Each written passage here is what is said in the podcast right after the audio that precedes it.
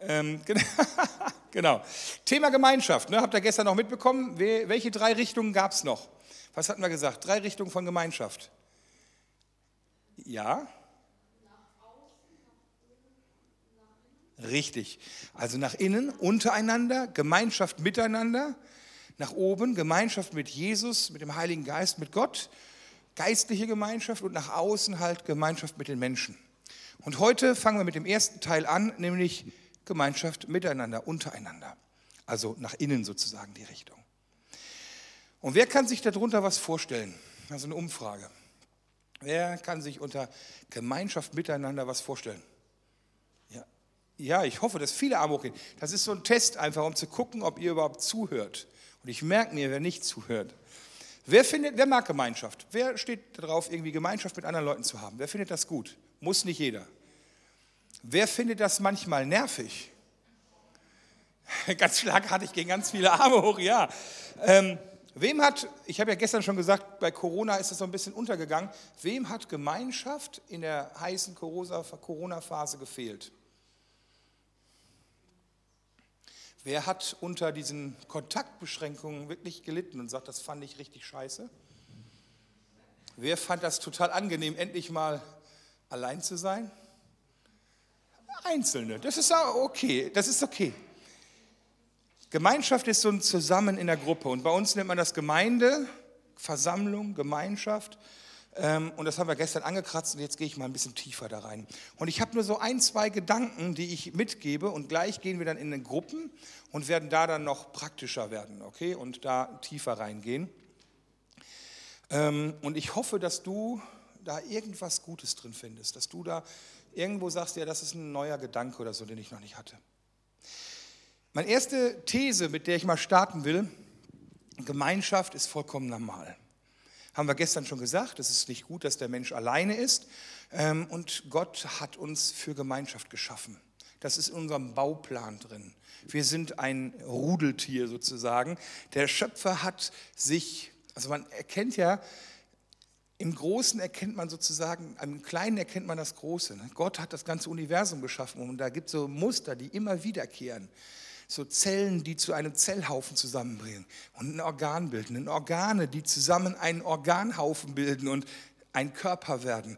Mehrere Menschen, Körper zusammen, die dann eine Gruppe bilden. Mehrere Gruppen, die dann wieder eine ganze Stadt bilden. Mehrere Städte, die dann wieder Länder bilden. Also ihr merkt, das ist immer so irgendwie zieht es Dinge zueinander, zu sich hin. Und, ähm, und er beschreibt auch das Bild des, des Leibes Christi als ein, ja, ein Körper, ne, ein Leib. Also viele Organe, viele Körperteile und Christus ist das Haupt. Finde ich auch ganz spannend, dass Gott sagt, ich bin Teil von diesem Leib. Ich gehöre dazu. Das finde ich also einen ganz spannenden Gedanken, dass nicht wir und Gott oben drüber, sondern wir mit Gott zusammen sind ein Leib.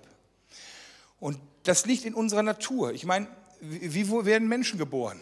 Also es ist nicht so irgendwie, dass da irgendjemand ein Eifer gräbt und dann wächst das, dann platzt das auf und dann muss das Tier gucken, wie es klarkommt. Gibt es ja in der Natur.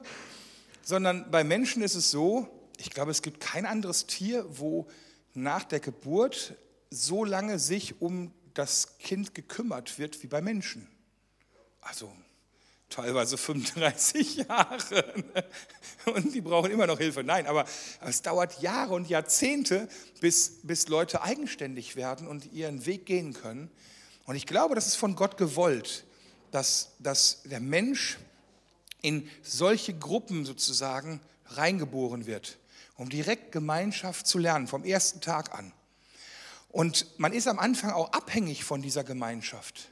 Also ein Kind ohne die Mutter hat ein echtes Problem. Ne? Es braucht für alles, fürs Essen, fürs Kacken, für alles. Ein Kind braucht für alles die Familie und lernt diese Gemeinschaft. Und das Spannende ist, irgendwann kommt so in der Entwicklung eines Kindes so ein Alter, wo ein Kind begreift, dass es selbstständig ist, dass es ein Individuum ist, dass ich, ich bin ich ne? und es erkennt sich im Spiegel und so. Und was passiert dann? Das ist der Zeitpunkt, wo die anfangen, plötzlich sich Freunde zu suchen, um mit denen zu spielen. Also automatisch sucht man sich ein Gegenüber, mit dem man wieder spielen kann, weil man das alleine dann doof findet.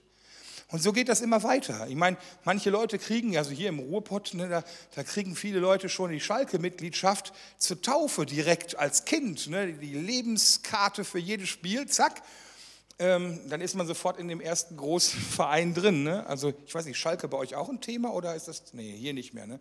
Was ist hier der Fußballverein? Schalke? Schalke? Mehr als Dortmund, oder? Gut, okay. Aber das ist krass. Also ich kenne wirklich, ich habe von, also ich kenne jemanden, der hat seinem Kind zur Geburt sozusagen direkt die, Vereins, die lebenslange Vereinsmitgliedschaft geschenkt. Strange, oder? Mein Kind auf Schalke. Yes. Hat keinen Begriff, keine Ahnung, ob es in zehn Jahren überhaupt Bock auf Fußball. Da wird auch gar nicht drüber diskutiert. Das gehört jetzt dazu. Fertig. Welche Gruppen kennt ihr denn sonst noch? Mal so reinrufen. Was kennt ihr für Gruppen? Sportvereine? Ist irgendjemand in einem Sportverein? Gut, was für Sportvereine? Was denn? Kung Fu, okay, gut. Also ich bin ja neugierig, weil ich habe mal lange Zeit auch sowas gemacht. Noch fein, fein? Fußball, ja, also haben wir doch gerade drüber gesprochen. Gibt es noch irgendwelche Vereine? Ist irgendjemand ein Dackelzüchterverein? Nein, also was hast du für einen Verein? Bitte?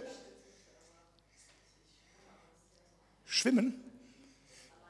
Ja, aber das finde ich total krass. Schwimmen ist alleine, äh, aber so individual, also ein persönlicher, also ein Einzelsport, auch Läufer, finde ich total krass. Also ich finde nichts Einsameres als Schwimmen. Also wenn man wirklich mal eine Strecke schwimmt, ne? Äh, oder Läufer, wenn man einfach mal zehn Kilometer läuft, da ist eigentlich, denkt man, ist total einsam, aber die Leute treffen sich in Gruppen, um zusammenzulaufen. Oder man geht in Schwimmverein, weil alleine Schwimmen doof ist und dann macht man das miteinander, gegeneinander. Schwimmen ist irgendwie auch ein Gemeinschaftsding, oder? Alleine wäre das doof. Ne? Stell dir vor, du würdest jede Woche dreimal sagen, ich gehe jetzt zwei Stunden alleine schwimmen. Würde man nicht machen. Ne? Man sucht sich wieder die Gruppe. Gruppe gehört dazu. Bei uns in, in, in unserem Dorf gab es eine CVM, das war eine Gruppe, äh, die Jugendfeuerwehr, Freiwillige Feuerwehr, kennt ihr sowas auch? Gibt es bestimmt bei euch auch, ne? Feuerwehr, yes. THW, da wo ich jetzt wohne, gibt es einen THW, Ortsverband, da gibt es auch so Leute.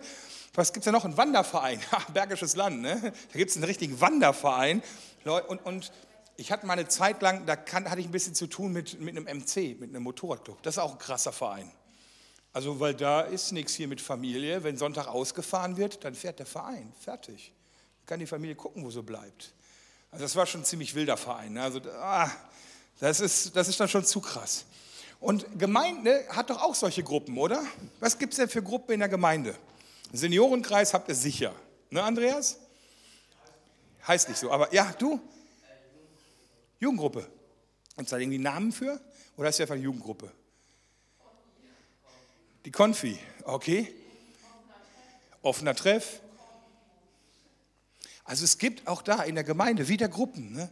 Wir mögen es zusammen, das ist in unserer Natur. In der Gemeinschaft fühlen wir uns stark und für eigentlich alles gibt es irgendwelche Gruppen. Es gibt Gruppen zum Abnehmen, es gibt Gruppen zum Trinken, es gibt Gruppen, das Trinken wieder sein zu lassen. Es gibt für alles Gruppen.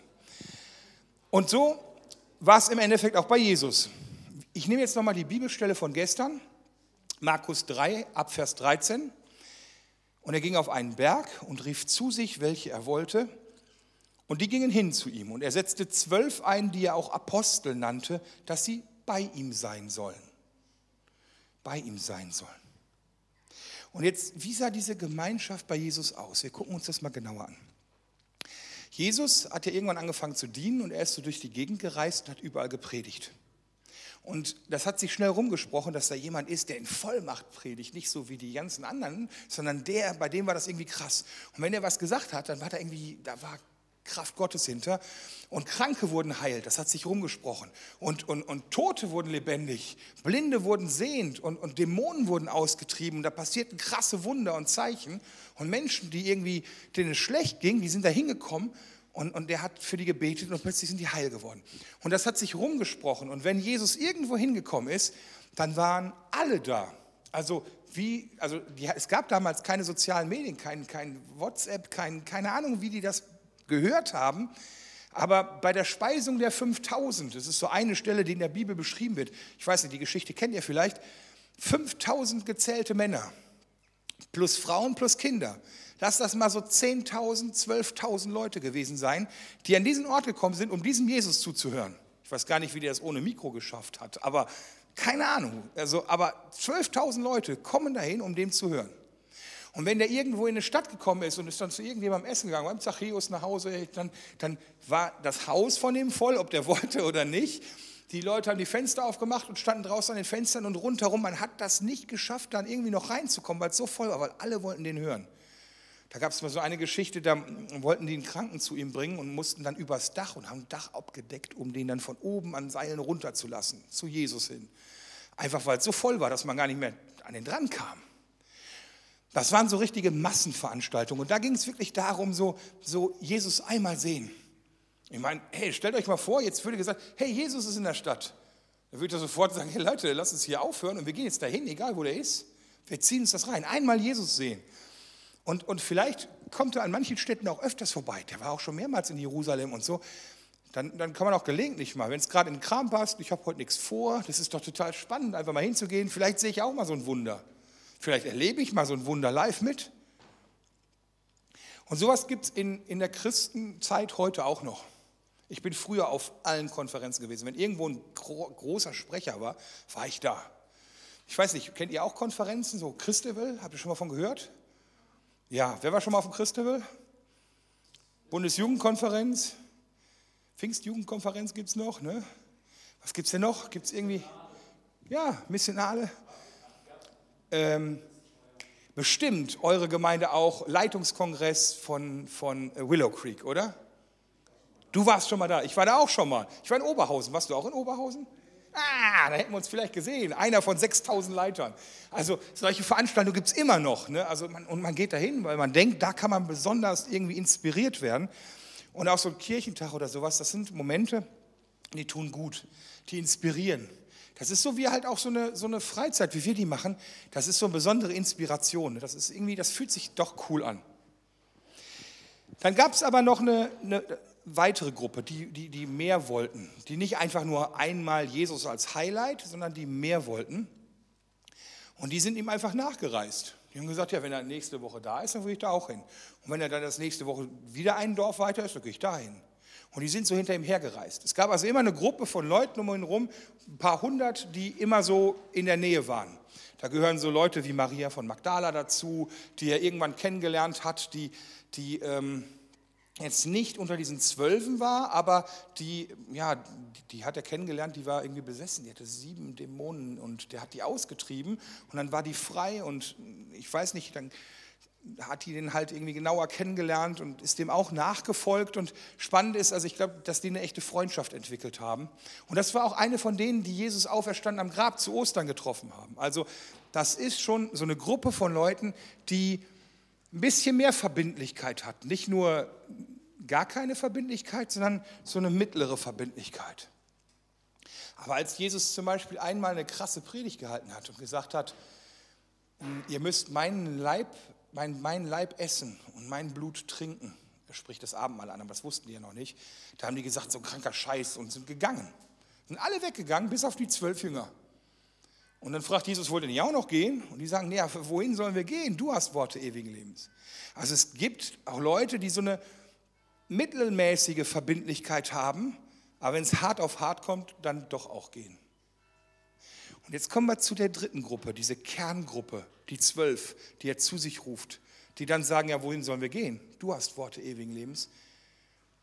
Die haben so eine richtige Verbindlichkeit, eine hohe Verbindlichkeit. Die sind immer bei ihm die sind auch im Alltag bei ihm, auch neben den Veranstaltungen, nach den Veranstaltungen. Und ich glaube, in diesen Alltagssachen passiert die meiste Prägung. Stell dir mal vor, stell dir mal vor, wir gehen jetzt mal so kopfmäßig in so eine Reise rein. Stell dir vor, du gehörst zu der Gruppe der Jünger dazu. Und morgens früh geht das los. Du bist so Teil eines, einer Schülergruppe von einem Reiseprediger, von Jesus. Und morgens früh steht man auf. Man hat sich irgendwo einen Pennplatz besorgt macht erstmal irgendwie Morgenroutine. Jeder muss aufs Klo und äh, man guckt, was haben wir zu essen da und man, man macht sich gemeinsam was zu essen. Eine Gruppe von 13 Leuten, das ist ungefähr so, ja, sind, wir sind jetzt ein bisschen mehr, aber von der, vom, vom Prinzip her ungefähr so unsere Gruppengröße. Man isst irgendwie was zusammen, dann packt man seine Klamotten, hey Jesus, wo geht's heute hin? Und dann geht man zusammen los. Und während der Reise, während des Weges unterhält man sich, man guckt, was links und rechts passiert. Irgendwann hat irgendwer auch die Aufgabe, bestimmt was zu essen zu besorgen für mittags. Man hat eine gemeinsame Kasse, wo man guckt, wenn irgendwie Geld reinkommt, wenn irgendeiner Geld auch spendet, dann kommt das in die Kasse und jemand wird besorgt. Wir kommen jetzt in die Stadt XY und da besorgt jetzt einer mal was zum Mittagessen. Besorgt mal ein paar Brote, ein bisschen Fisch oder so, keine Ahnung, was es da so gab. Und abends geht es dann auch los, so, ja, wir müssen irgendwo einen Pennplatz haben. Dann, dann hört man sich um und guckt, ja, wir haben was gefunden. Und abends sitzt man dann neben den Veranstaltungen und nach den Veranstaltungen sitzt man zusammen vielleicht ums Lagerfeuer. Und man muss seine Wäsche waschen. Zusammen wäscht man irgendwo am Fluss seine Wäsche. Die haben, also die haben nicht nur Jesus beim Predigen gesehen, die haben Jesus gesehen, wie er seine Socken stopft.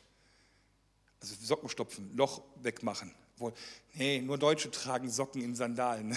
Also ich weiß nicht, ob Jesus Socken hatte, aber äh, auf jeden Fall, oder sein, sein Kleid geflickt oder so. Mm, das sind so Alltagsveranstaltungen. Und spannend ist, in dieser Alltags, in diesen Alltagssachen, da unterstützt man sich gegenseitig, da organisiert man sich gegenseitig, da ist man füreinander da, da prägt man sich gegenseitig mit den verschiedenen Dingen, die man auch einbringen kann und da lernt man auch voneinander. Und ich glaube, dass das die Zeit ist, wo Jesus extrem viel geprägt hat. Viel mehr als in den Lehrstunden, die er irgendwie auf einem Berg gehalten hat oder auch von einem Boot aus gepredigt hat. Das haben die auch alles mitbekommen bei diesen Lehren, irgendwie Bergpredigt oder was weiß ich was, Predigt auf dem Feld oder so. Das haben die mitbekommen bei der Speisung der 5000. Das haben die gehört, was er gesagt hat. Die haben gesehen, was er für Zeichen und Wunder tut. Und das Tolle ist, sie dürfen hinterher noch Fragen stellen. Wenn alle weg sind, dann gibt es immer wieder so Momente, die auch niedergeschrieben sind, wo sie dann fragen, was meintest du damit eigentlich? Wir haben das nicht verstanden. Und er erklärt ihnen das nochmal haarfein und erzählt ihnen das und nimmt sich die Zeit. Und man lacht über die Dinge, die sie irgendwie falsch gemacht haben und, und ähm, man, man bespricht, wie man es besser macht. Und dann kommt der praktische Dienst, wo er sagt, hier, Speisung der 5000, wir haben hier ein paar Fische, wir haben ein bisschen Brot, reicht nicht mal für 15. Hier sind 15.000, teilt ihr das aus. Und er dankt und gibt ihnen das Zeug, was zu wenig ist. Und sie fangen an auszuteilen. Und sie tun im Endeffekt das Wunder, dass es einfach nicht weniger wird. Live dabei, wenn ein Wunder passiert. Und das prägt. Aber ich glaube, was halt auch prägt, ist dieses Leben in der Gemeinschaft. Nicht nur den Jesus vorne an auf der Bühne zu sehen, sondern den Jesus nach der Bühne. Der Jesus, der bei Konflikten untereinander, hey Jesus, wer, der hat viel mehr Brot als ich. Was sagt Jesus dazu? Wie teilt er Sachen auf? Wie organisieren die sich und wie hilft er bei Streit? Es gab bestimmt auch Streit unter den Jüngern. Wie hilft er bei Fragen, bei Entscheidungen? Bei uns in der Gemeinde, das ist der Kultschock, gab es mal ein Bild. Das gibt's, da sind wir umgezogen, jetzt gibt es das Bild nur noch bei uns zu Hause. Von einem lachenden Jesus. Das ist eines meiner Lieblingsbilder. Wir haben den Künstler dahinter gebeten, dieses Graffiti dann nochmal auf eine Leinwand zu sprühen. Das haben wir bei uns im Esszimmer. Das ist das Bild, so stelle ich mir Jesus vor. Und die meisten Bilder von Jesus guckt er sehr ernst, sehr vielleicht auch mal leidend, sehr tragend auf jeden Fall, aber auch lächelnd, einen liebevollen Blick kenne ich. Aber einen herzhaft lachenden Jesus, das ist eher selten, oder? Aber ich glaube, dass Jesus ganz oft gelacht hat und dass er ganz oft irgendwie Spaß hatte. Und dass, dass dieses Lachen einfach, weil vielleicht, wer weiß, worüber der lacht, weil irgendwie Petrus sich gerade blöd angestellt hat beim Einkaufen vom Mittagessen oder keine Ahnung. Das ist was, was die Jünger auch geprägt hat. Sowas prägt sehr. Es gibt verschiedene Stufen von Verbindlichkeit. Von total unverbindlich, ich, ich gucke mir das mal an, bis hin sehr hoch wo die Jünger ihre Familien verlassen, um ihm nachzufolgen über mehrere Jahre. Wer sein Leben behalten will, der wird es verlieren. Wer sein Leben verliert um meinetwillen, der wird es behalten. Nimmt, mein, also nimmt meine Last auf, nimmt meine, mein, mein Kreuz auf und kommt mit mir. Und ich glaube, je nach verschiedener Verbindlichkeit in der wir mit Christus leben, in der wir auch in einer Gemeinschaft leben, erleben wir unterschiedliche Dinge. Wenn du nur so ein bisschen mal vorbeischaust, dann hast, bist du nicht so tief in der Gemeinschaft drin, wie wenn du richtig dich eins machst mit der Gruppe. Ich erlebe das oft, ich bin viel im Reisedienst, das heißt, ich kriege jetzt zum Beispiel eine Predigt nicht mit, ich kriege Gottesdienste nicht mit bei uns zu Hause. Wenn ich mal vier, fünf Wochen gar nicht bei uns in der Gemeinde war, dann habe ich das Gefühl, wie ein Gast wieder reinzukommen. Wenn ich aber jede Woche in zwei, drei Meetings bin und irgendwie auch mitarbeite und so weiter, habe ich das Gefühl, dass ich einen Freundeskreis treffe.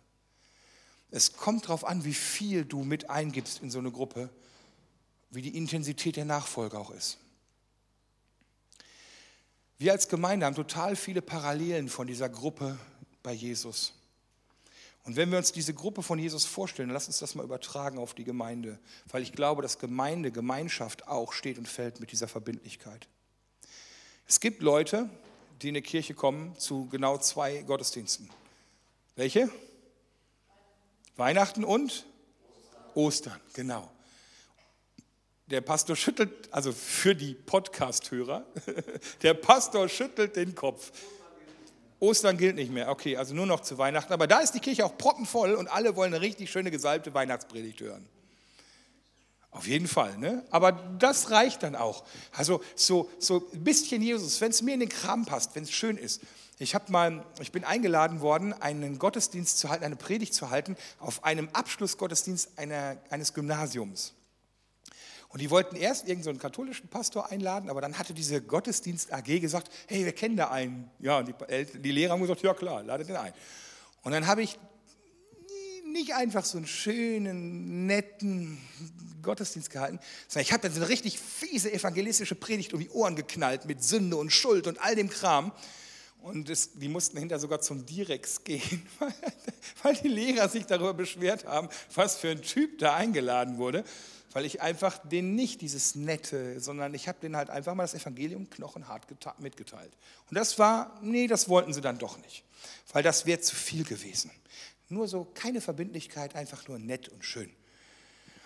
Dann gibt es den engeren Kreis der Gemeinde, das ist sozusagen der äußerste Kreis, so Leute, die einfach so da so rumherum sind. Dann gibt es einen engeren Kreis, die aber auch noch nicht wirklich verbindlich sind. Die, nennen, die Motorradfahrer nennen solche Leute Hangarounds. Hangarounds sind die hängen so rum. Ne? Die, die dürfen mit abhängen, die dürfen mit dabei sein, die gehören eigentlich nicht dazu oder nur so ein bisschen, die werden geduldet. Ne? Also wisst ihr, was ich meine? So, so Leute, so, die man akzeptiert und die Sympathisanten sind, aber man würde jetzt nicht sagen, das sind jetzt wirkliche, wirkliche Mitglieder der Gemeinde. Die gehören so zu diesem äußeren Kreis. Wenn es ihnen in den Kram passt, dann sind sie dabei. Aber wenn es ihnen nicht in den Kram passt, dann auch nicht. Wenn es gerade Spaß macht, dann sind sie dabei. Aber wenn es ernst wird und hart und hau, dann haben sie keine Zeit. Und dann gibt es diese Kerngruppe. Die gibt es auch in der Gemeinde. Sind Leute, die werdet ihr bestimmt auch im Kopf haben, wo ihr sagt, so, das sind so Kernleute der Gemeinde. Ähm, die sind immer dabei. Die sind eine starke Gruppe. Die sind sehr verbindlich. Die machen sich eins mit der Gemeinde. wenn eine Gemeinde sagt, wir brauchen die Hilfe, dann sind diese Leute da. Wenn eine Gemeinde sagt, wir brauchen Freiwillige, dann sind diese Leute da. Egal, ob es ihnen gerade passt oder nicht. Das ist so eine Kerngruppe. Und die bringen sich voll ein und Jesus im Mittelpunkt. Und Jesus wusste, es braucht so eine starke Gruppe. Es braucht eine starke Gemeinschaft, die sehr nah an Jesus ran ist und die aber auch sehr nah aneinander dran ist.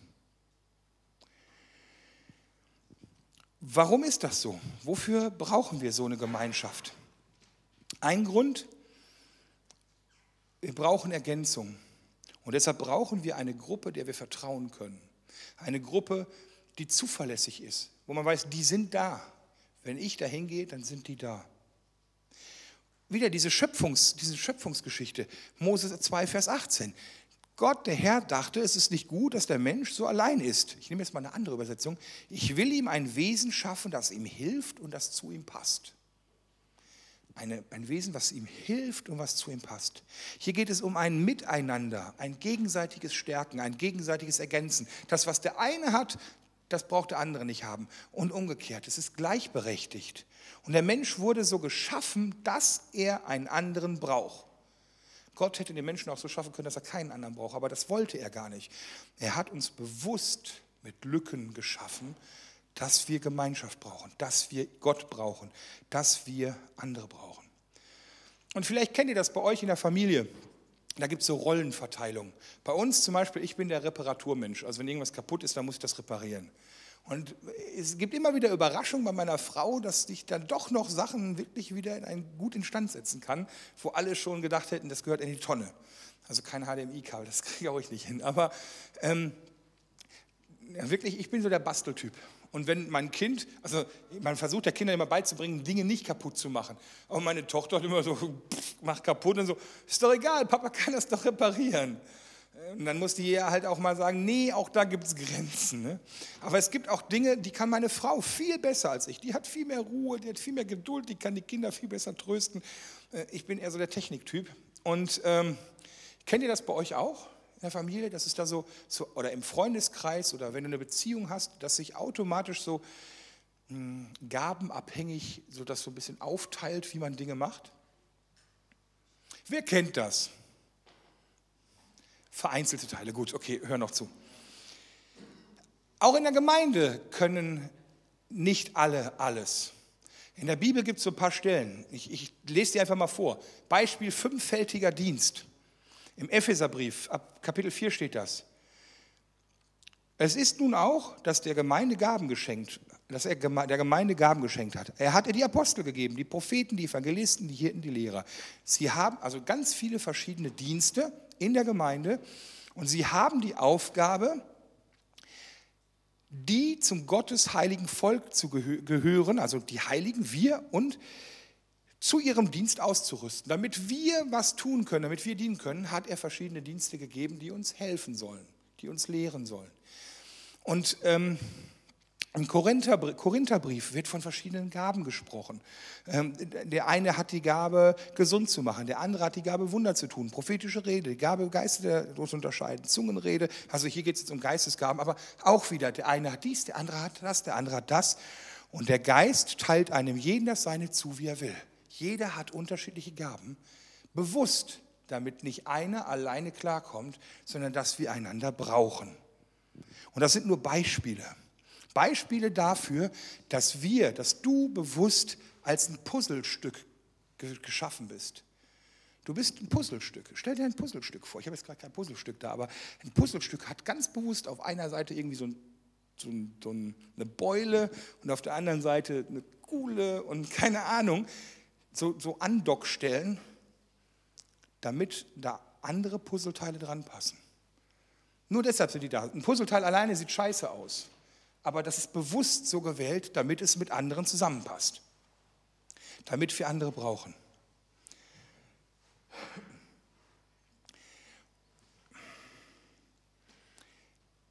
Gemeinde tut uns gut.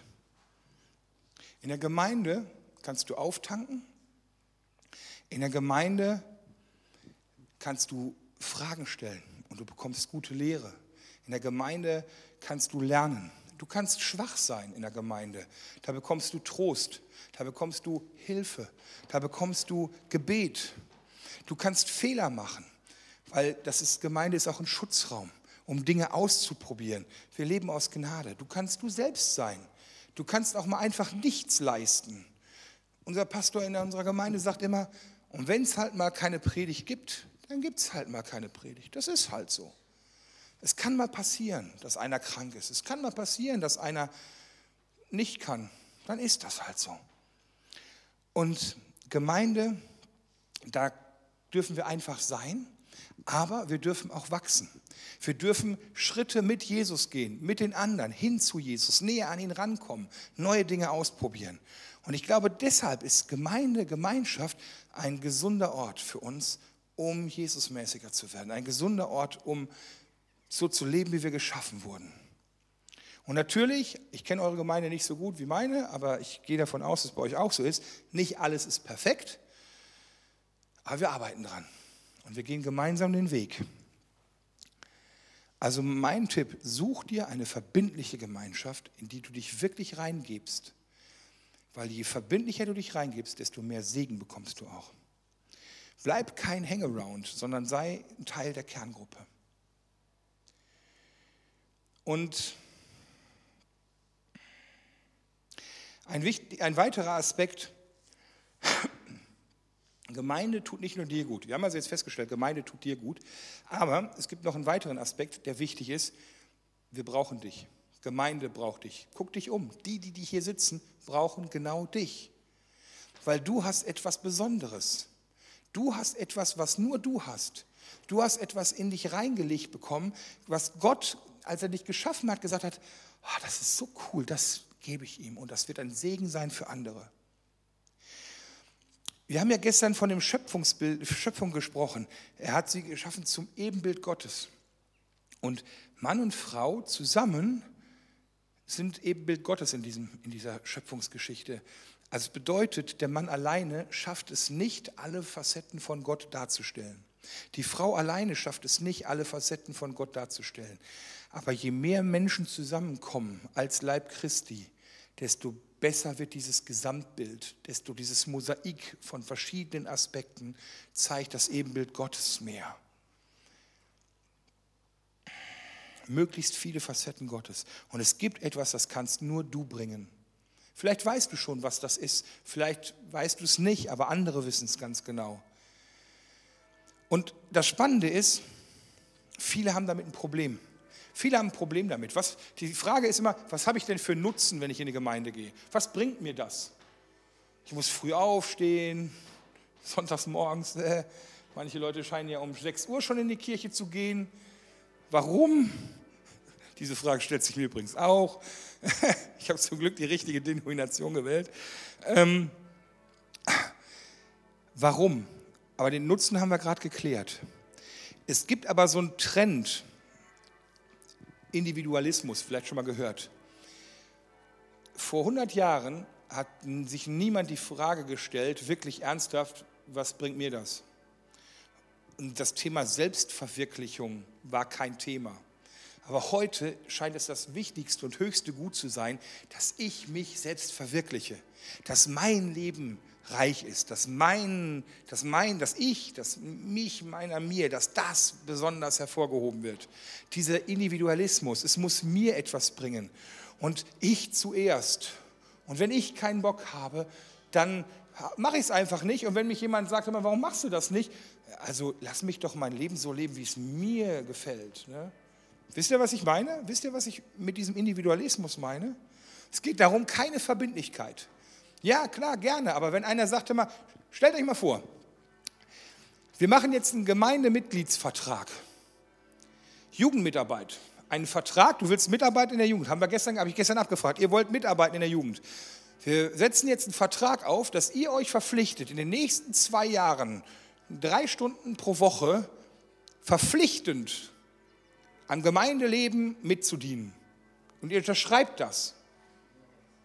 Da würde jeder sagen, nee, ist nicht meins, ne? Nee, nee, nee, nee, nee. Wisst ihr, was ich meine?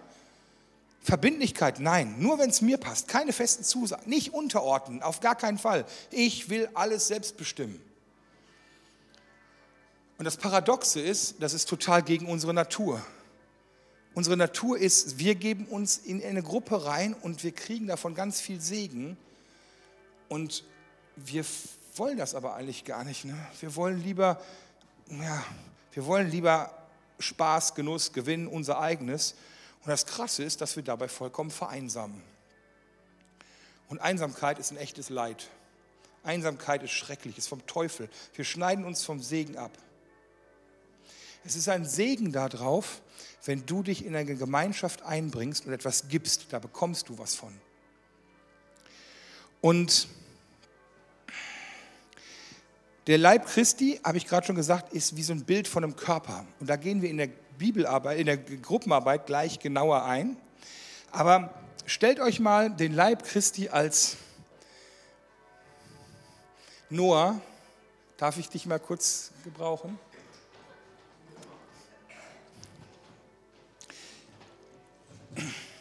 Warte mal.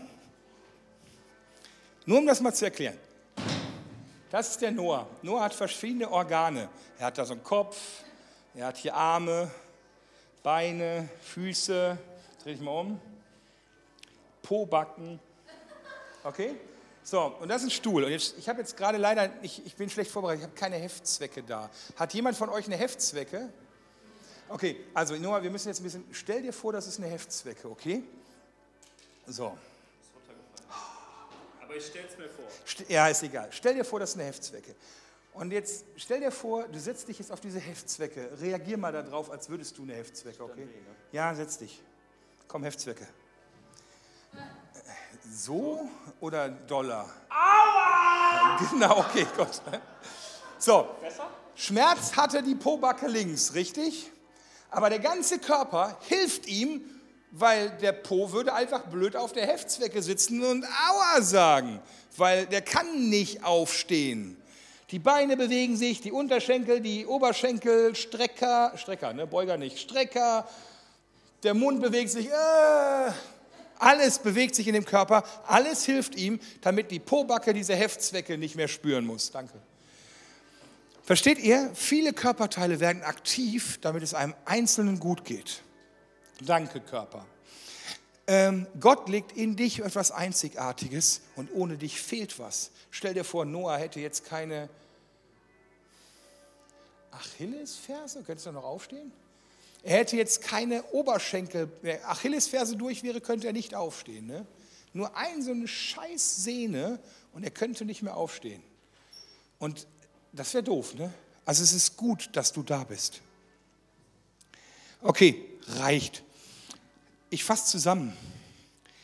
Die Kerngruppe um Jesus rum, das ist lebendige Jüngerschaft, das ist Nachfolge.